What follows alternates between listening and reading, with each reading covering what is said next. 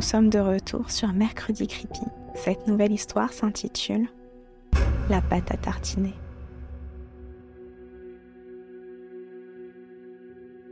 Si vous avez mangé cette pâte à tartiner dans les 90 derniers jours, j'espère sincèrement que vous vous sentez en pleine forme. Mais laissez-moi quand même vous prévenir. Afin de vous rassurer sur le bien fondé de ma démarche, je vais devoir situer le contexte. Ma femme et moi étions de la métropole et avions choisi de suivre une opportunité de carrière en Guyane française. L'opportunité de carrière concernait plus ma femme, mais j'avais réussi à tirer mon épingle du jeu en faisant valoir mes compétences de chef de chantier auprès de cette grande société de l'agroalimentaire. Mes journées de travail étaient partagées entre le terrain et le bureau d'études. Mon recrutement faisait écho à la restructuration des activités d'extraction et de raffinement d'huile de palme. Comme toute personne ayant grandi dans les années 80, j'avais eu le choix de manger au petit déjeuner comme au goûter. Une fois adulte, j'avais vite fait une croix sur la consommation de cette pâte, considérant les impacts sanitaires et écologiques de sa fabrication. Les campagnes de sensibilisation et de rachat de conscience de la marque avaient finalement eu raison de ma méfiance, et quand cette offre d'emploi m'est parvenue, j'avais fait peu cas de ma conscience.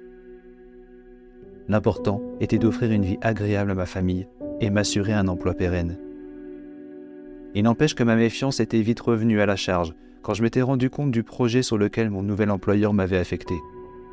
La surveillance des autorités locales et la réglementation avaient mouché les espoirs de la société d'exploiter le peu de forêts vierges restantes. Mon job était donc de surveiller des recherches sur un nouveau site d'extraction. Mon chef m'avait certifié que tout était légal, mais que je serais quasiment seul sur ce projet. Les employés, pour la plupart locaux, n'était pas au courant de la finalité des excavations. Mon premier jour sur place, j'avais fait la rencontre du contremaître aimé. C'était à voix basse qu'il m'avait dit Ils ont trouvé quelque chose pour la remplacer.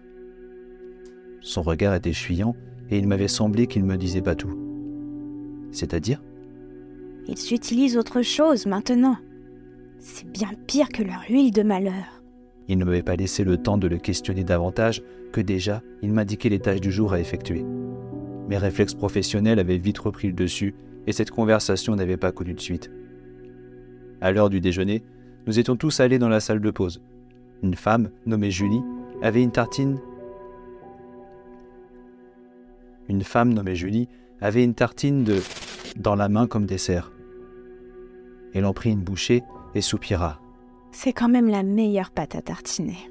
J'avais arrêté d'en manger il y a bien longtemps et je n'enviais en rien son repas. Aimé était aussi avec nous et ajouta C'est la meilleure, mais la dernière que tu goûteras. Bientôt, leur nouvelle recette arrivera en métropole. Et qui sait ce qui se passera?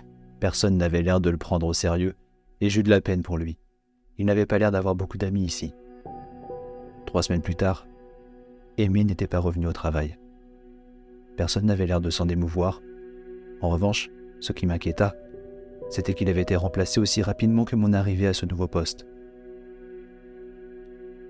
Je crois que c'était un jeudi, quand Julie eut sa crise. Enfin, à l'époque, ça m'avait bien l'air d'être une crise. Elle s'était effondrée au sol et agitait ses bras comme en proie à une indicible douleur. Je ne la connaissais pas spécialement, mais en tant que secouriste du travail, personne ne m'avait parlé de ce risque médical.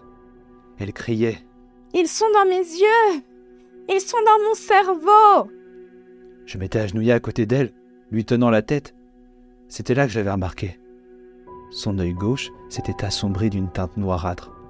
Avant que je puisse comprendre ce qu'il se passait, mon superviseur avait ordonné à deux hommes de la sécurité de l'emmener. Il nous informa rapidement qu'elle avait un trouble épileptique et que tout ceci était parfaitement normal. Rien à craindre, nous n'avions pas revu Julie depuis. Les jours suivants avaient stagné dans une tension palpable, au point de dégrader les relations avec mes collègues. En tant que responsable direct du chantier, on me regardait d'un mauvais œil. En effet, le site de fouille manquait de plus en plus de main-d'œuvre.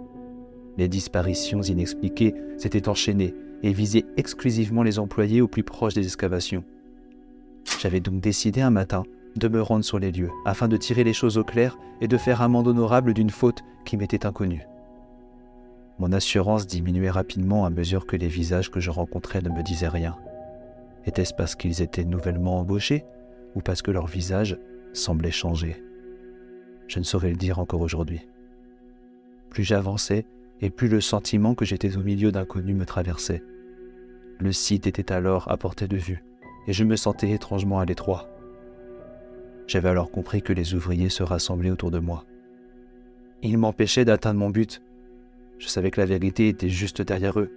Je devais avancer malgré la proximité de leur corps recouvert de saleté indescriptible. C'était alors que mon regard avait croisé celui d'un homme dangereusement maigre. Ses orbites étaient enflées comme si une conjonctivite extrêmement agressive le rongeait de l'intérieur. Sa simple vue m'avait fait frissonner de peur, au point de redouter d'être contaminé. En reculant, mon dos avait heurté quelque chose de dur. Une torsion de la tête m'avait révélé un autre visage décharné.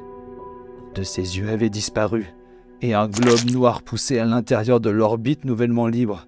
Ma gorge était devenue sèche et ma détermination avait laissé place à une folle envie de fuir cet endroit en pestant la maladie. Paniqué, mes pieds s'étaient empêtrés dans les reliquats de lianes déchirés par la déforestation environnante. Un dégoût incontrôlable m'avait pris aux tripes, et ce fut au son d'une voix dangereusement puissante que je repris le contrôle de mon esprit. Reculez-vous tous et retournez travailler. Mon superviseur se tenait droit et fier au milieu de cet environnement sale et souillé. Son smoking sentait le frais et son sourire contrastait violemment avec l'aspect cadavérique des ouvriers. Relevez-vous, j'ai une proposition à vous faire. Avec difficulté, je lui avais répondu. Vous trafiquez quelque chose ici qui n'a rien de normal, et ces personnes ne vont pas bien. Pas bien du tout. Je vais avertir tout de suite l'Agence nationale de sécurité sanitaire. Laissez-moi passer D'une assurance non feinte, il avait tiré de sa veste immaculée un dossier et me l'avait tendu. Vous aimeriez être à ma place? Un salaire double et une charge de travail extrêmement faible. Intéressant, n'est-ce pas? Son sourire s'était élargi. Nous avons besoin de talents comme le vôtre. Lisez ce qu'il y a là-dedans. Si vous acceptez, revenez demain. Sinon, eh bien, nous aurons un autre genre de conversation. Il me l'avait mis de force entre les mains. Maintenant, rentrez chez vous, et j'espère vous revoir demain. Ce dossier, je l'avais lu. Mes soupçons étaient faux, car la vérité était bien pire. Le site d'excavation allait être fermé définitivement. Les ouvriers seraient rapidement mis au silence, d'une façon ou d'une autre. Et moi, je devrais porter le chapeau de ce désastre. Un désastre qui serait maquillé comme un échec économique et dont le grand public n'entendrait jamais parler. Je serais payé grassement, mais mon nom couvert d'opprobre. La société, pervertie par sa volonté de prospérer, et de s'extraire des réglementations toujours plus contraignantes, avait mis la main sur une matière première plus rentable que l'huile de palme, mais plus salissante. Moins de dépenses, plus de recettes. Il ne leur en fallait pas plus pour motiver les locaux à venir travailler pour eux. Un salaire attractif sous couvert d'une décharge de responsabilité mortelle. La production avait été multipliée par 10 et envoyée en masse sur l'ancien continent, alors que la population active de la Guyane avait drastiquement diminué. La situation restait floue pour moi, mais apparemment, le site de fouille n'était plus le problème de la société, qui avait déjà plié bagage une semaine avant mon arrivée. La population locale était totalement laissée à la merci de l'aura mystique et attirante du trou béant creusé par l'excavation.